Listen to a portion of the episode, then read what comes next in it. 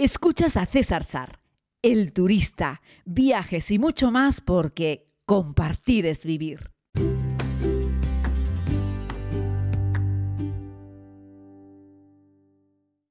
Saludos a todas y a todos, querida comunidad. Hoy quiero compartirles un podcast que espero sea para ustedes eh, tan especial como lo es para mí. Eh, al fin y al cabo, eh, no siempre tengo la oportunidad de acercarles hasta el continente americano y concretamente hasta Estados Unidos. Pero quiero que escuchen un poco de esta canción, de este tema de Bruce Springsteen que se llama Working on a Dream.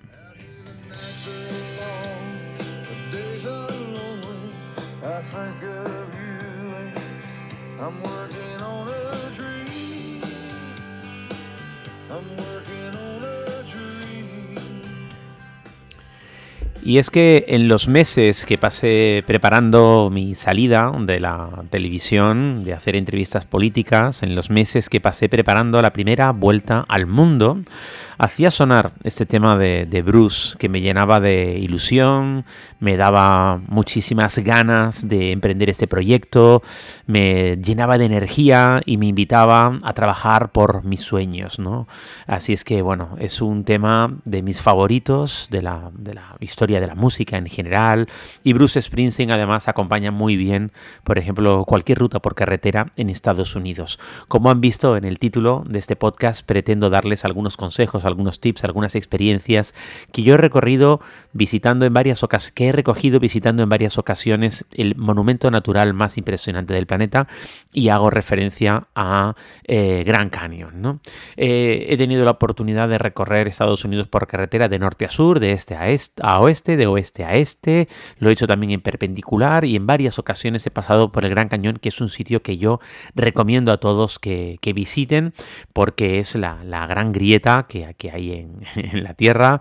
Eh, la Tierra se separa en dos y encuentras que tienes un elemento natural eh, que bueno que es patrimonio de la humanidad desde el año 79 eh, que tiene casi 2.000 millones de años de, historia y es uno de los paisajes más espectaculares que uno puede encontrar en, la faz de la Tierra eh, y es sin duda la gran apertura que hay en el planeta que es visible a simple vista que no es una fosa marina ¿no? y bueno pues ya les digo no es parque nacional patrimonio de, de la humanidad y tiene varios accesos la inmensa mayoría de los turistas que llegan a Gran Canyon eh, lo hacen por la entrada sur, por el borde sur, la frontera sur de la South Rim. Y merece la pena hacerlo allí, ¿vale? Eh, por favor, vamos a ir rompiendo, como hago siempre, intento ser eh, lo más pedagógico posible, lo más didáctico posible, no porque haya mucha gente no merece la pena verlo. Si pretendes ir al Gran Cañón en tu primera visita y no ir al borde sur porque hay mucha gente, Mm, yo creo que, estás perdiendo el tiempo, ¿no? Eh, hay que ir al borde sur. ¿Por qué? Porque precisamente es el que está más preparado y el que te va a permitir acercarte mejor y tener una mejor visión y tener una mejor sensación de la amplitud que tiene. Si bien es cierto que la frontera sur y la frontera norte, estamos hablando de una gran grieta en la Tierra, ¿vale? De mil y pico metros, pero la distancia que separa un lado del otro, que esa es la grandeza que tiene esta apertura, son 16 kilómetros. 16 kilómetros. Una grieta en la Tierra que tiene 16 kilómetros de ancho. El lado sur es el que, el que es más fácilmente visitable, es el más bonito, es el más espectacular y es el que yo te recomiendo. Yo he estado en el norte y también he estado en el borde este.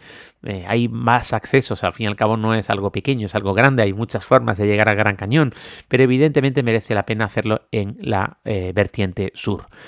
La forma que yo recomiendo es llegar en coche, en un vehículo que has podido alquilar si estás haciendo una ruta, pagas tu ticket para entrar al parque, ahora mismo no me acuerdo, pero creo recordar que era muy poco dinero, veintipico dólares, una cosa así, tienes acceso tres días al, al parque y cuando accedes hay un área de aparcamientos que está dividido por tipo de vehículos, si son, eh, yo qué sé, si son utilitarios, si son furgonetas, si son, puedes ir hasta en camión, o sea, si tú tienes un track y quieres ir a Gran Cañón a hacer turismo, hay un lugar para que tú aparques, o, tú, imagínate que tú conduces un, bus, ¿no?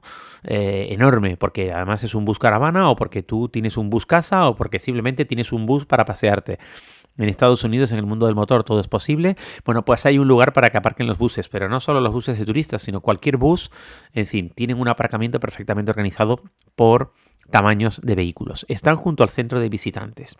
Este centro de visitantes que tiene de todo, cafetería, restaurante, tienda de recuerdos, tiene todo, tiene un área muy importante donde puedes recibir información turística del monumento natural y de diversas formas de verlo en función de cuáles son tus necesidades y cuántos días vas a pasar en el parque, porque puedes dormir en el parque, ahora te hablaré de eso. Merece la pena que cojas un ticket, que te pongas a la cola, es gratis, pero un ticket con un número porque atienden por número, hay varias filas y puedes elegir también el idioma en el que quieres que te atiendan, atienden en un montón de lenguas.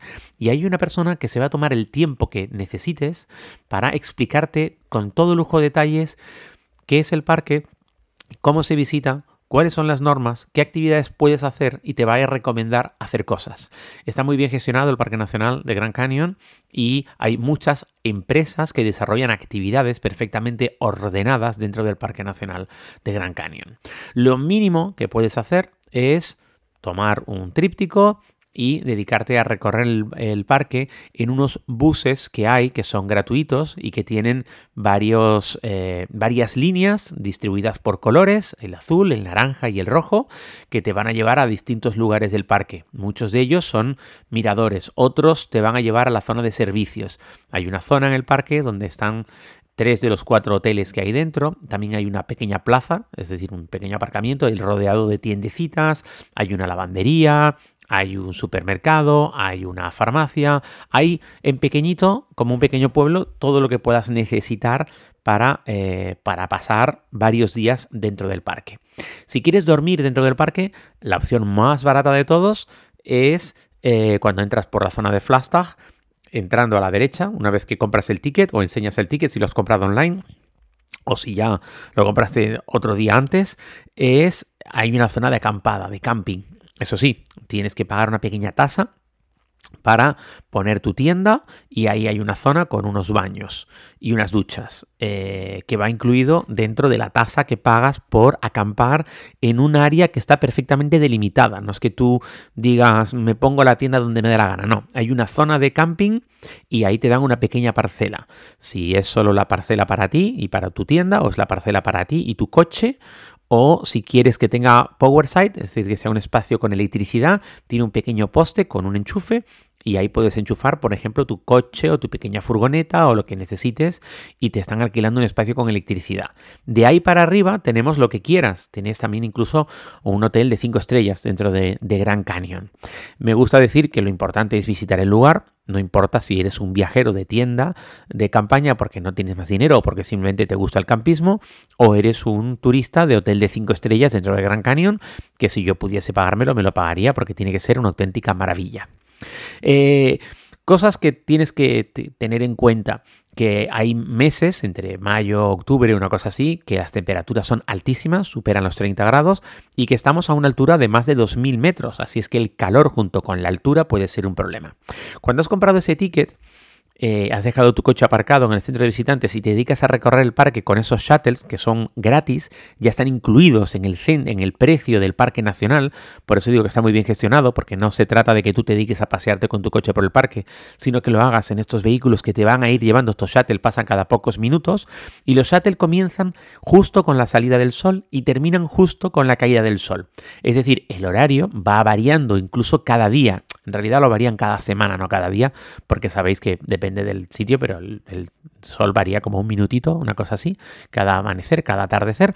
Así es que lo que están haciendo es que cada semana varían un poquitito el horario del shuttle y lo adecúan a la salida y a la puesta del sol. ¿Vale? Y ahí es como, como te mueves. Te decía que ten cuidado porque en verano, que es cuando mucha gente va, hace mucho calor y estás a mucha altura. Importante es hidratarte. La buena noticia es que el parque está repleto de puntos de agua gratis.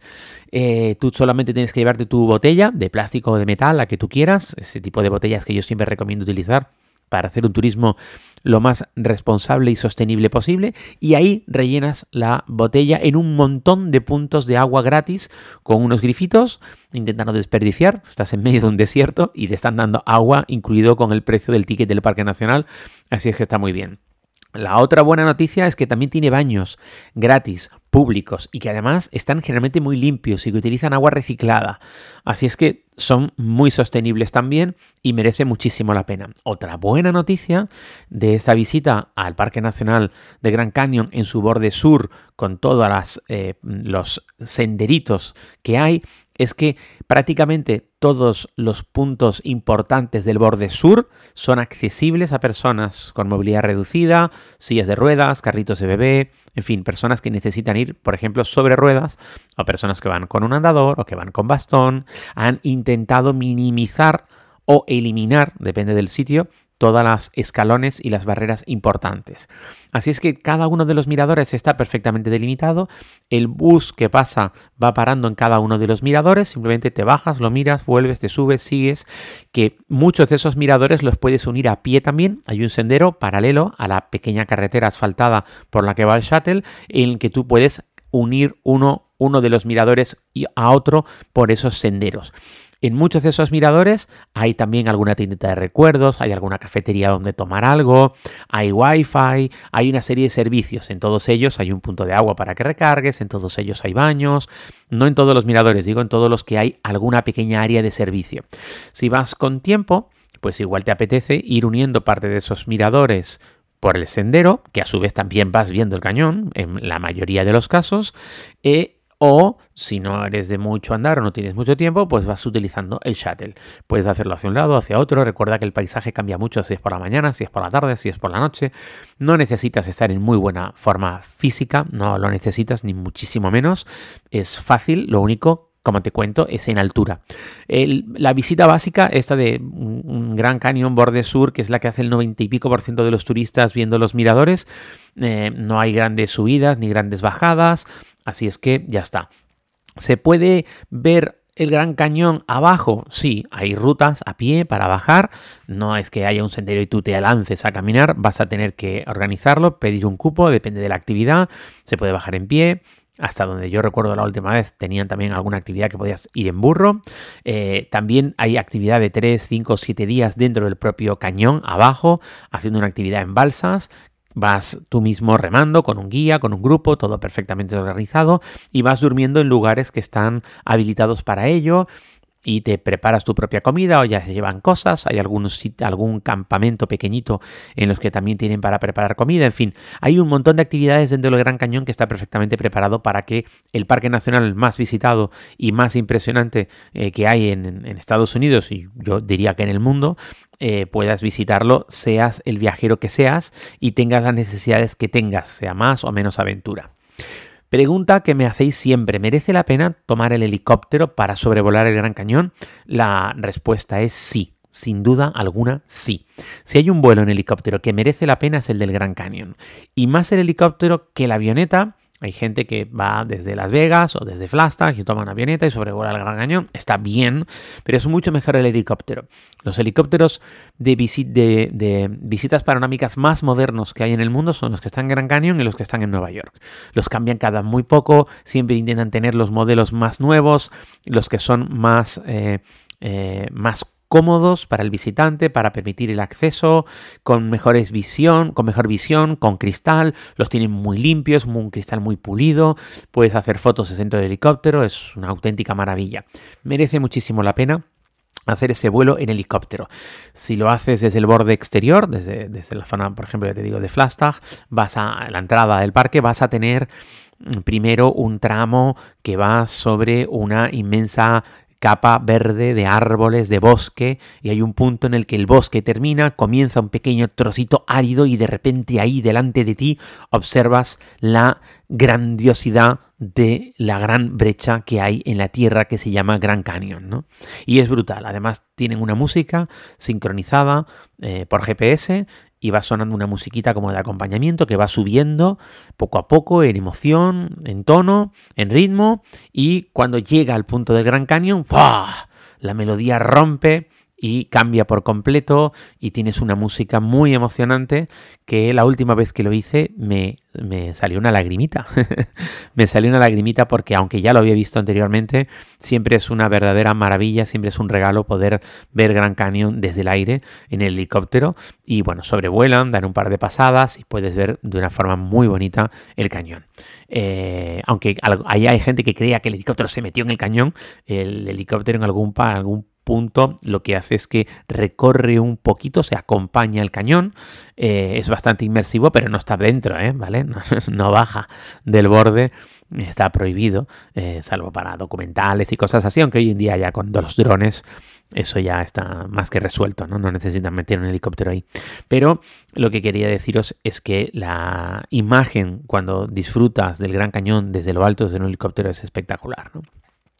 Les puedo contar más anécdotas. La famosa pasarela de cristal, esa de la que todo el mundo habla, que es un loop y tal, esa la tienes en el borde este. Eh, eh, dentro del, Parque Nacional de Gran Canyon y toda esa zona hay varias tribus. Los más famosos, podríamos decir, son los navajos o los hopi. Eh, hay dos o tres tribus más. Y los navajos gestionan el borde este. Es un borde minoritario, no es tan llamativo. Lo que sí han hecho es que han colocado una pasarela en forma de, mm, de U invertida, ¿vale? Y es de cristal, pagas una entrada que cuesta una pasta enorme, en realidad estás pagando no solo por eso, sino por visitar una especie de poblado navajo que ya te digo yo que no merece la pena, que es una tomadura de pelo, es como estar en por aventura. Eh, tienes acceso a un museo que está, bueno, más o menos, y, el loop, que es lo que todo el mundo quiere ir, ¿no? Entonces te quitas los zapatos, te pones unos, unos cubrepiés eh, y puedes caminar sobre ese cristal. Eh, además, mm, creo la última vez, si no me equivoco, no permitían el uso de cámaras profesionales, solo teléfonos móviles, y ellos te querían vender una foto, un vídeo a un precio también astronómico. Bueno, no es una visita que yo recomiende. La he hecho porque he ido varias veces, he hecho varios bordes del Gran Cañón y quería verlo. Pero no, si solo puedes visitar un sitio, no vayas a este loop, a esta pasarela de cristal. Si aún así te empeñas en ir, decirte que el mejor momento para visitarla es al mediodía, al mediodía, con el sol arriba cenitalmente. ¿Por qué? Porque si vas por la mañanita pronto o por la tarde más tarde, hay una sombra hacia un lado o hacia otro. Y esa sombra impide que tú tengas esa sensación de que estás flotando en medio del cañón, porque te impide ver el fondo del cañón. Y ahí es donde pierde muchísimo la experiencia si tus ojos no pueden ver debajo de tus pies en el cristal que está soportando tu peso el fondo del cañón. Si hay un sol y sombra, ¿sabéis lo que os quiero decir? En un lado está súper amarillo intenso porque le da el sol, en el otro lado está negro oscuro porque hay una sombra muy profunda, porque el cañón es muy profundo, y entonces no ves el fondo del cañón. Entonces, la forma de evitar esto es cuando el sol está en la mitad. El momento en el que el sol está en lo alto. Ahí es el mejor momento para visitar esta pasarela de cristal que yo de entrada desaconsejo. ¿Qué pasa con el borde norte del Gran Cañón? Bueno, el borde norte del Gran Cañón es otra auténtica maravilla, no tiene nada que ver. Para separar esos 16 kilómetros que separan el borde sur del borde norte hay que hacerlo por carretera, pero claro, hay que bordear, no me acuerdo, ¿eh? los 400 y pico kilómetros, una cosa bárbara, para llegar al borde norte del Gran Cañón. Si tienes muchos días, mm, si vas de vacaciones 10, 12 días o tienes 20 días y además de eso, como hace mucha gente, quieres ver eh, Las Vegas, San Francisco, Los Ángeles, no sé qué, no sé cuánto, olvídate, eso no no te va a dar tiempo para eso. Pero yo que he hecho varias veces esa carretera, eh, he atravesado el país en varias ocasiones, alguna vez, una vez, perdón, me di el gusto de visitar el borde norte. Es casi igual de impresionante que el sur, ¿vale? Pero está menos acondicionado, hay muchos menos miradores, hay tres o cuatro miradores solo, va muchísima menos gente porque es mucho menos accesible. Piensa que el borde sur es el que está dando hacia, hacia Nevada, hacia Las Vegas, en fin. El borde norte, mm, hay una, barrera natural que es el propio cañón que impide que, tanta gente lo pueda visitar en una ruta tan turística como es la sur. ¿no? El borde norte es muy bonito, es muchísimo más verde. El borde norte no está abierto todo el año porque en el borde norte nieva y en invierno nieva mucho y cierran por carretera los accesos al parque cuando hay nevadas importantes. Cuando no, está abierto. Pero si el borde sur en invierno es frío y hay diferencias térmicas, por ejemplo en verano puede hacer 35 grados por la, al mediodía y por la tarde-noche puede hacer 12 grados. Hay una diferencia térmica importante. El borde norte en invierno hace frío, frío siempre. En verano se está agradable, no hace tanto frío, es muchísimo más verde y hay un bosque que llega hasta el borde del cañón. Así es que no hay una imagen en la cual de repente te encuentras el trozo, sino que estás en una zona como llena de árboles y todos los edificios que hay dando servicios en el parque en el borde norte están rodeados de árboles. Es como que vas a un sitio del campo de picnic, una cosa así, es la sensación que tienes. Y cuando te metes a caminar por uno de esos senderos, llegas a alguno de los miradores y ¡puff! te encuentras el Gran Cañón que está en el borde norte justo enfrente del borde sur. De hecho, si tomas unos prismáticos y tienen allí además también unos, unos monoculares enormes, puedes ver a las personas que están en el borde sur. Con dificultad, pero las puedes ver porque están a 16 kilómetros de distancia, ¿vale? Y bueno, y es muy bonito, es muy espectacular, pero ya te lo recomiendo yo si has estado antes en el borde sur. Decir que lo cuento en la segunda, en la primera temporada de la serie, eh, que estaba en el borde norte de Grand Canyon y me encontré una familia que me medio adoptó. Ella eh, hacía tarjetas eh, de, cumpleaños y cosas así para una marca estadounidense muy famosa de tarjetas de felicitación. Y él era funcionario de prisiones. Estaban con sus dos niños, estaban con su caravana perfectamente equipadas. Él, además de ser funcionario, era cazador. Me ofreció carne de venado que él mismo había cazado y que él mismo había cocinado. Y fue una experiencia típicamente americana. Y bueno, y prepararon también esos bocaditos tan, tan típicos que es como una nube, un chocolate, una galleta eh, y se pone a calentar eh, lo que es la nube a la fogata, porque ahí todo el mundo hace una fogata y te haces como ese sándwichito eh, de marshmallows que está muy bueno, ¿no? Es un postre típico después de comer esa carne tan rica, ese estofado tan rico, pues terminamos con unos marshmallows, ¿no? Y bueno, a esa familia tan típicamente americana, él y ella, él un tipo enorme, grande, casi dos metros, súper ancho, fuerte, cazador, funcionario de prisiones, ¿no? Ella también enorme, alta, mm, con unos cuantos kilos de más, rubia, los dos, mm, él más tímido e introvertido, ella muy extrovertida, simpática, cercana, ella fue la que me invitó a cenar con ellos en su espacio, con su caravana y sus dos hijos, unos hijos que tendrían 12 y 15 años, también típicamente americanos, muy del interior, ellos son de Idaho. Bueno, pues me contaban que llevaban 15 años viniendo a pasar algunos días de sus vacaciones a Gran Canyon y que les encantaba. Y cuando les pregunté si les gustaba más el borde sur o el borde norte, porque yo les encontré en el borde norte, me dijeron que ellos no conocían el borde sur. Digo, hola, perdona, llevas 15 años viniendo a Gran Canyon y si llevas 15 años viniendo al borde norte y nunca has ido al borde sur, que es el más espectacular, el más famoso, el más llamativo, el más visible. Dice, sí, bueno, vinimos por primera vez aquí cuando éramos novios, nos gustó mucho el sitio y hemos seguido repitiendo. Ahora venimos con nuestros hijos y no tenemos ninguna necesidad de ir más hacia el sur a ver el Gran Cañón desde el borde sur. Eso sería un buen reflejo de lo que son los estadounidenses. Eh, no les imites. Si puedes, vete a Gran Canyon. Empieza por el borde sur. Si el tiempo te lo permite, si haces otra visita, vete al borde norte. Si vas una vez al Gran Canyon y tienes la oportunidad de pagarte el vuelo en helicóptero, no te arrepentirás. Si vas a Gran Canyon y disfrutas de ese espectáculo natural, es algo que recordarás toda la vida. Y si vas a Gran Canyon es muy probable que desees regresar, regresar en algún otro momento a visitar ese parque nacional tan, tan impresionante. No lo des por visto, cambia mucho de una época del año a otra e incluso cambia en función de quién eres tú en cada momento en el que realizas la visita. Y como decía Bruce Springsteen, no dejes de trabajar por tus sueños.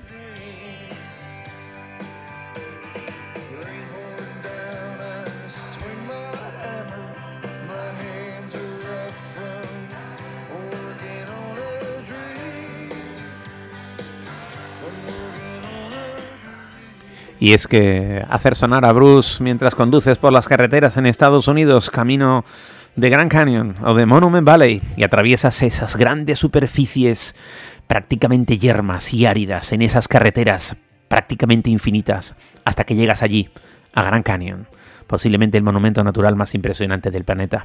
Muchas gracias por escuchar y yo seguiré aquí un ratito más con Bruce mientras les despido. Nos escuchamos si te parece mañana.